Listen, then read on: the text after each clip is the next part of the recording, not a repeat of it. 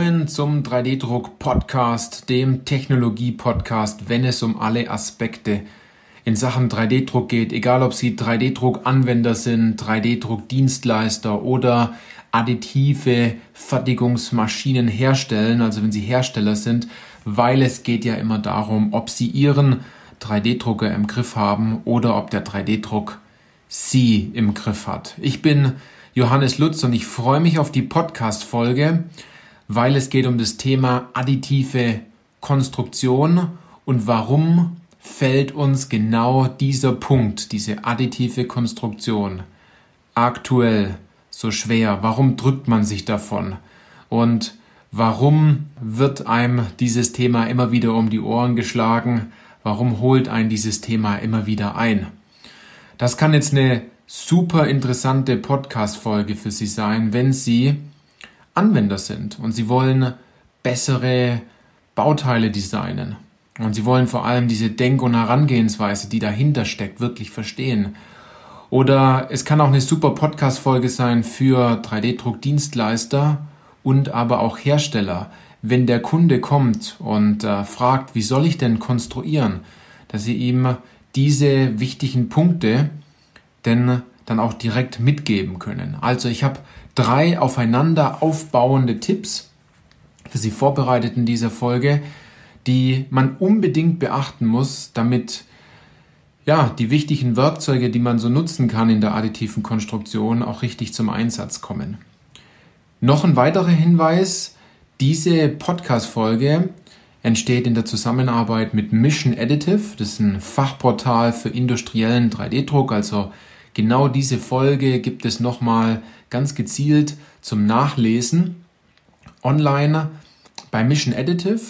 Es ist also ein Online-Portal, wo es rund um das Thema industriellen 3D-Druck geht, wenn es darum geht, äh, zum Thema Konstruktion, Entwicklung, Strategie und auch viele Hinweise zum Thema Technologie. Also wenn Sie es nachlesen wollen, hier habe ich mir extra nochmal Zeit genommen, diese Punkte schön zusammenzufassen, dann können Sie sich auf längere Zeit noch abspeichern. So, jetzt zurück zu diesen drei aufeinander aufbauenden Tipps.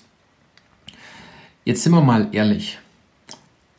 Und das ist jetzt eine Frage, die muss sich jetzt jeder selber beantworten, denn haben Sie wirklich schon mal richtig additiv konstruiert oder haben Sie es zumindest schon mal versucht? Das ist die andere Frage, die daraus entsteht. Und an all diejenigen, die sich jetzt denken, ja, ich habe an so manchen Stellen mal einen schönen Radius hineingezogen, wo seither eine 90-Grad-Kante war, dann ist das super gut, aber das ist nicht wirklich additive Konstruktion.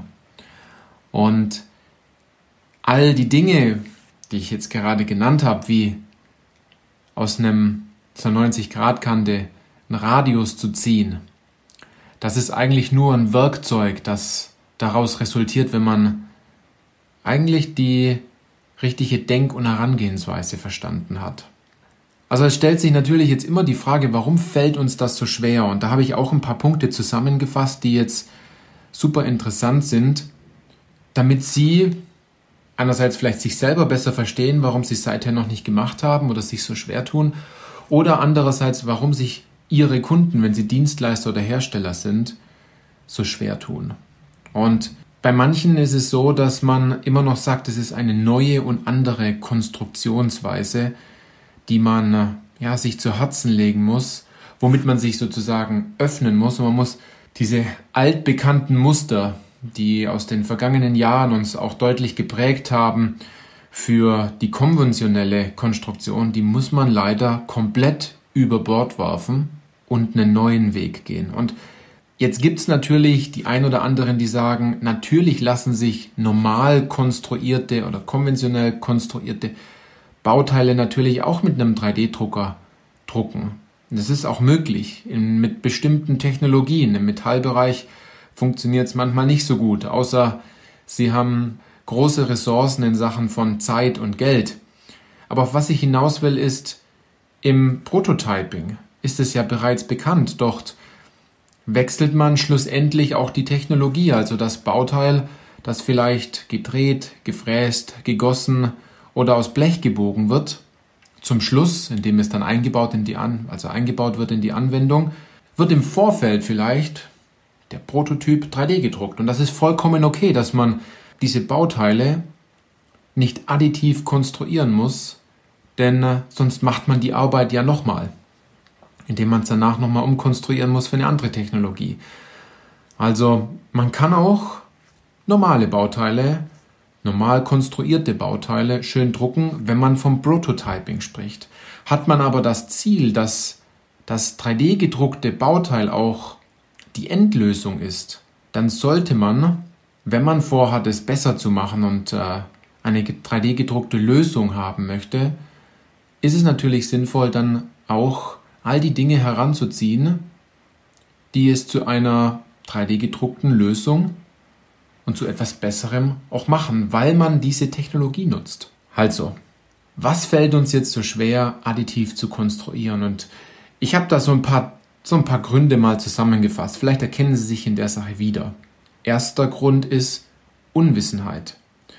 Also woher soll man denn wissen, wie man additiv konstruiert, wenn man im Vorfeld gar kein Wissen zum Thema 3D-Druck hat?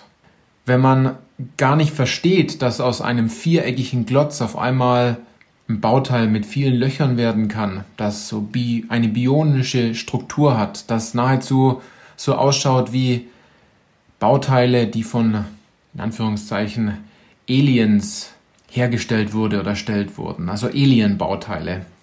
Man kennt es vielleicht, wenn man über die Messe läuft, ja, aus der vergangenen Zeit. Die letzten Messen haben ja nicht stattgefunden, aber da gibt es viele Bauteile, da fragt man sich, was ist das bloß? Wie ist dieses Bauteil nur entstanden?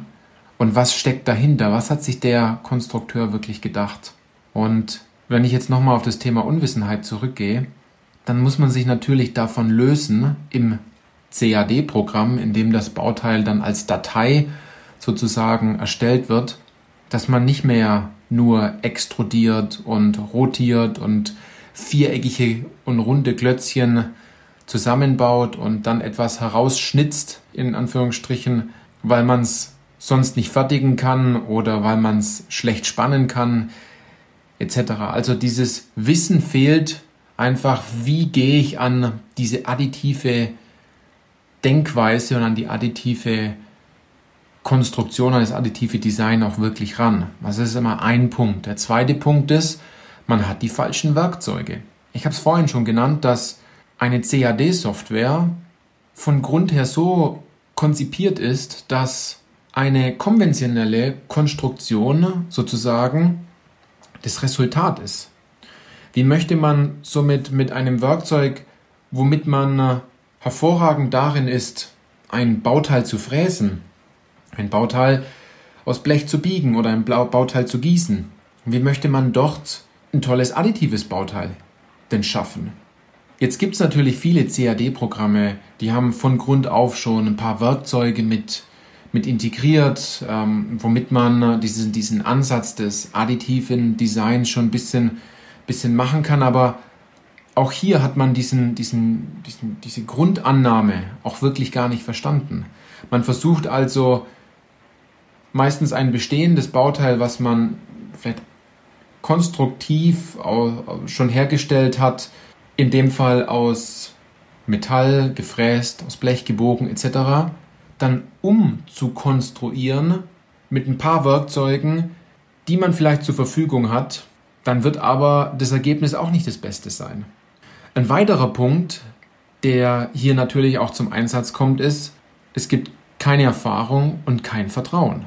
Und es ist natürlich klar, dass man, wenn man Vertrauen in die herkömmlichen Fertigungsverfahren hat und dort auch schon einiges an, an Erfahrung gesammelt hat, versucht man natürlich diesen Bestandteil zu übertragen in eine neue Technologie. Und das darf man bei 3D-Druck und der additiven Fertigung leider nicht direkt so übernehmen, weil sich im Vorfeld schon einiges geändert hat und diese Technologie einfach von Grund auf anders ist. Also wenn man davon ausgeht, dass dieses Metallbauteil bei einer bestimmten Anwendung bereits gut gehalten hat und man denkt jetzt darüber nach, es aus 3D-Druck zu machen, dann braucht man gute Ressourcen bezüglich Zeit und Geld um es dann doch umzusetzen.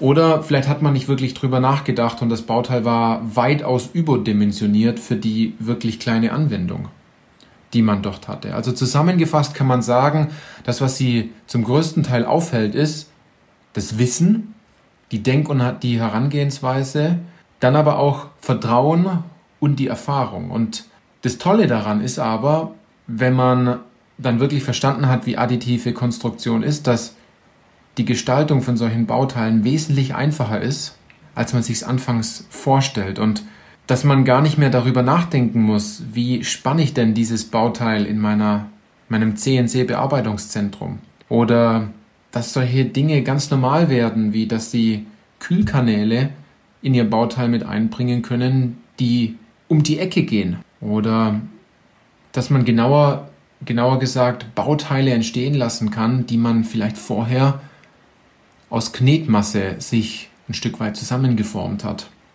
Also jetzt überspitzt gesagt, vogelwildes Konstruieren und vogelwildes Gestalten ist bei 3D-Druck absolut erwünscht. Und da muss ich eine ganz kurze Anekdote erzählen dazu, weil das Thema, weil ich das Thema Knetmasse gerade in die Hand genommen habe. Wir, wir machen einiges in Sachen Beratung gerade im Moment, äh, was die Potenzialanalyse angeht und Anwendungsberatung und wenn wir dort beim Kunden vor Ort sind oder wir machen auch im Moment sehr viele Videocalls, dann habe ich neben mir oft so einen Klumpen Knetmasse liegen in so einer Dose. Und ich werde oft belächelt bei diesem Thema, dass ich dann diese Knetmasse auspacke und von Grund auf dieses Bauteil einmal forme, wie es eigentlich sein soll. Nur das Resultat danach bei den Kunden ist gigantisch, weil die bestellen diese Knetmasse danach und die machen die diese Dose auf und formen ihr Bauteil erstmal und denken darüber nach, was brauche ich denn eigentlich wirklich? Und es ist ein super Spielzeug, um alles andere, was man seither im Kopf hatte, über die Konstruktion mal in den Schatten zu stellen. Denn man kann nämlich aus diesem Klumpen Knetmasse immer wieder was dazu packen, wo man meint, dass man mehr Material braucht. Oder etwas weglassen, wo man auf einmal dann sieht, hier brauche ich gar keine Materialien gar kein Material. Hier ist etwas total überflüssig. Und das Bauteil muss nicht wirklich viereckig sein, sondern auch besonders geformt, weil der 3D-Drucker im Nachgang, er macht es einfach. Dem 3D-Drucker ist es zum größten Teil egal, ob Ihr Bauteil viereckig ist oder wohl geformt in der Sache. Es geht viel eher darum, wie entsteht dieses Bauteil in Ihrem Kopf und was lassen Sie im Vorfeld alles weg, damit es zu einer 3D gedruckten Lösung kommt. Jetzt habe ich aber am Anfang drei aufeinander aufbauende Schritte versprochen und da möchte ich jetzt nochmal kurz drauf eingehen. Also worauf sollte jetzt ganz stark geachtet werden und wie ist die Reihenfolge dieser Schritte, damit dieses Konstruieren in dieser additiven Welt wesentlich einfacher ist. Und ich wechsle jetzt von Konstruieren zu Gestalten. Schritt Nummer eins ist, Sie müssen den Kraftverlauf Ihres Bauteils kennen. Seither haben Sie vielleicht darüber nachgedacht, ein Stück Flachstahl zu nehmen, zwei oder drei Bohrungen reinzusetzen, dies festzuschrauben und es hat gehalten. Es hat vielleicht auch sehr gut gehalten, weil dieses Stück Flachstahl vielleicht total überdimensioniert ist. Und wenn Bauteile total überdimensioniert sind, dann kann man es sich ja auch wirklich sparen, den Kraftverlauf anzugucken. Geht man aber ein Stück tiefer und man hat mehr Anforderungen an dieses Bauteil, es soll vielleicht leichter sein und äh, passgenauer und äh, besser zu montieren etc. etc. Dann macht es auf jeden Fall Sinn, den Kraftverlauf sich besser anzugucken. Und zwar, wo habe ich denn in meinem Bauteil aufgrund meiner Anwendung eine Zug- und eine Druckbelastung?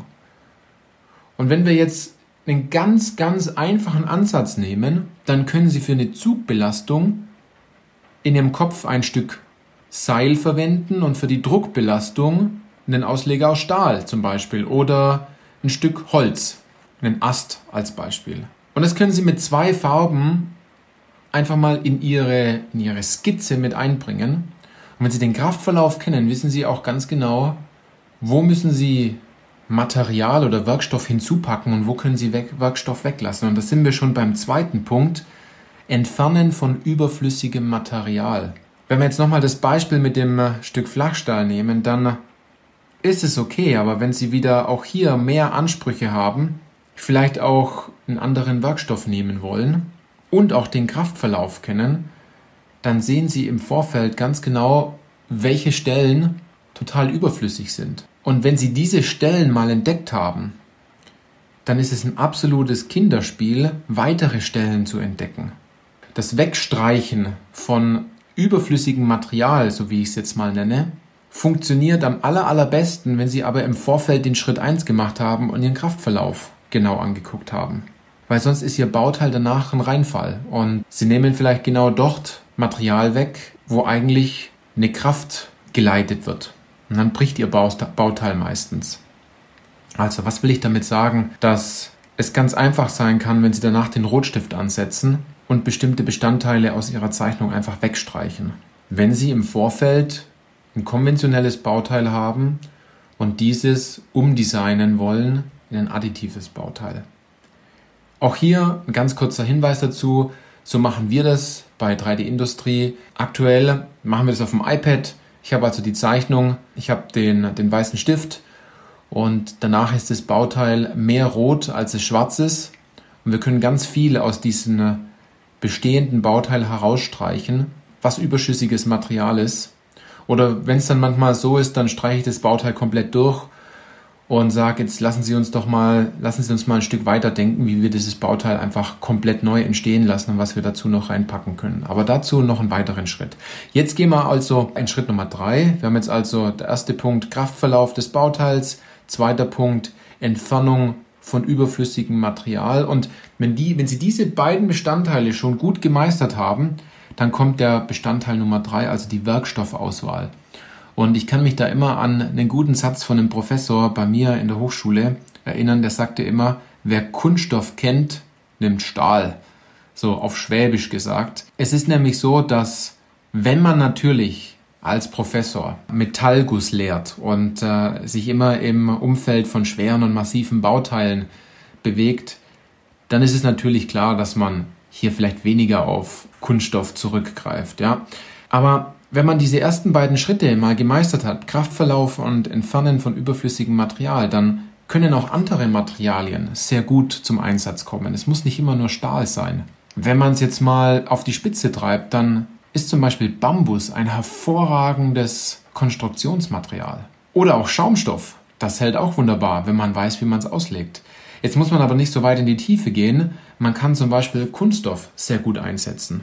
Wenn man den Fokus auf die ersten beiden Schritte gelegt hat, dann ist das Material meistens zweitrangig, weil man dann ganz genau weiß, wo muss mein Bauteil fest und steif sein. Und dann kann man sich das richtige Material schlussendlich auch heraussuchen.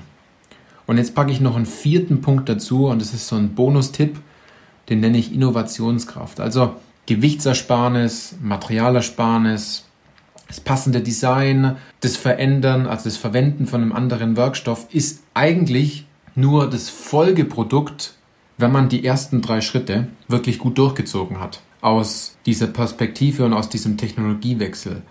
Der wahre Kern jedoch in der additiven Fertigung ist, jetzt noch mehr Innovation reinzupacken. Das bedeutet, dass man aus zehn Bauteilen ein Bauteil macht, dass mehr Funktionen hinzugefügt werden. Also dass man vielleicht Bauteile integriert, indem man Bauteile mit eindruckt oder einlegt und überdruckt, ist zum Beispiel super. Dass man Kühlkanäle mit einbaut, dass bestimmte Funktionen hinzugefügt werden können, an die sie seither überhaupt nicht gedacht haben. Und leider ist es so, da muss man sich halt auch mal hinsetzen und wirklich überlegen, was man noch dazu packen kann. Somit kann man Schnappverschlüsse hinzupacken, man kann Schrauben und Passstifte weglassen, man kann übertrieben gesagt Kühlkanäle reinpacken, die Loopings schlagen, schlagen und die gar nicht innen rund sind, sondern in dem Fall eine elliptische Form haben. Das ist Innovationskraft in Sachen 3D-Druck. Das ist ein Weg, um von konventionell auf additiv zu gehen. Ein anderer Weg ist, und der kann wesentlich einfacher sein, ist, wenn man sich ein weißes Stück Papier nimmt, einen Bleistift und von Grund auf mal überlegt, was brauche ich denn wirklich? Das ist vielleicht ein Alternativweg. Und dann ist schon vorausgesetzt, dass Sie vielleicht gar nicht in diese alten Denk- und Herangehensmuster hineingeschlittert werden und dass Ihr Bauteil wirklich in Form, ja, wie wenn Sie ein Stück Knetmasse haben, wo Sie etwas dazu packen oder etwas wegnehmen, so formen, wie es eigentlich soll. Denn das Ziel von jedem Unternehmen in diesem Kontext ist natürlich, Zeit einzusparen, Geld ein, einzusparen und die Innovationskraft zu stärken. Also, ich glaube, viele Dinge halten uns von der additiven Konstruktion, von diesem additiven Designen ab, weil uns Wissen fehlt, weil wir das Vertrauen nicht haben und die Erfahrung nicht haben und vielleicht auch die falschen Werkzeuge. Wenn man jetzt aber auch weiß, dass man einen roten Faden hat, wie man vorgeht, dass man sich den Kraftverlauf anguckt, dass man weiß, wo man Material wegstreichen kann und vielleicht auch einen Werkstoffwechsel vornimmt und zusätzlich noch weitere Funktionen hinzupackt auf Schwäbisch gesagt, indem man es pfiffiger macht oder flinker macht oder cleverer macht, dann kann das einen unglaublichen Wert für ja, die nächste kommende Zeit geben, fürs Unternehmen und auch, wenn man noch tiefer geht, für den jeweiligen Kunden. Denn jeder Kunde liebt es, wenn er deutlich mehr bekommt, als für das er bezahlt. Nur weil sie die Technologie gewechselt haben oder etwas flinker oder schlauer gemacht haben, da heben sie sich natürlich auch von ihren Mitbewerbern ab. So, so viel dazu, zu diesem umfangreichen Thema additive Konstruktion. Warum fällt uns das so schwer und was sind drei, in Klammern vier Schritte, ähm, damit Sie dieses Thema meistern können? Wenn Sie das Ganze nochmal nachlesen wollen, dann ist das Ganze auch online verfügbar. Wir werden diesen Link in den Show Notes mit dazu packen. Ähm, das lesen Sie dann auf Mission Additive, dem Fachportal für industriellen 3D-Druck, nochmal nach wo wir natürlich, so haben wir es jetzt vor, jeden Monat eine kleine Kolumne in der Sache veröffentlichen. Wenn ich dort einige Dinge jetzt gesagt habe in dieser Podcast-Folge, die Sie grundsätzlich interessieren, dann sind wir natürlich auch gern bereit von 3D-Industrie, dass wir Ihnen ganz gezielt helfen, Ihre Anwendung umzusetzen. Und jetzt passt ganz gut, weil jetzt fängt es auf einmal ganz stark an zu regnen und äh, wir sind am Ende der Podcast-Folge. In diesem Sinne, machen Sie es gut. Wenn Sie Fragen haben, kommen Sie gerne auf uns zu. Und wenn Ihnen dieser Podcast gefällt, wenn Sie sagen, es sind gute Inhalte drin, gute Interviews, dann würde ich mich sehr, sehr freuen, wenn Sie unserem Podcast 5 eine 5-Sterne-Bewertung geben und äh, Sie uns in dieser Sache einfach ein bisschen unterstützen. Und ich kann darauf hinweisen, wir haben einige weitere Interviewfolgen noch geplant. Die werden jetzt nach und nach dann immer weiterkommen. In diesem Sinne, machen Sie es gut und bis zur nächsten Podcast-Folge.